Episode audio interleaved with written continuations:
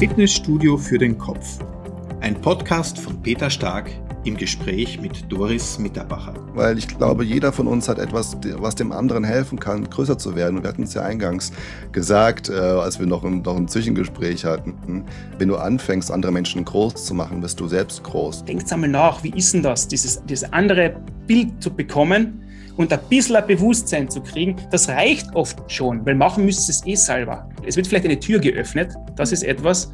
Eine Tür, eine oder andere Tür wird etwas leichter geöffnet, das stimmt. Aber durchgehen und dann beweisen, muss es selber.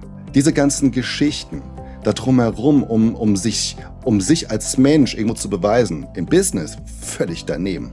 Es sind die neuen Methoden, die wir jetzt uns aneignen dürfen, damit wir wirklich weiterkommen in unserer gesamten Gesellschaft, in unserem Dasein als Mensch auf der Erde tatsächlich. Geh nicht immer von dir aus, dass alle so denken wie du. Es gibt die andere Sicht der Dinge und das, was du gelernt hast, das hat dich zu dem gemacht, was du bist. Du musst anderen das weitergeben, dass sie vielleicht auch diese Sicht der Dinge oder eine ähnliche, ihre eigene Sicht der Dinge entwickeln.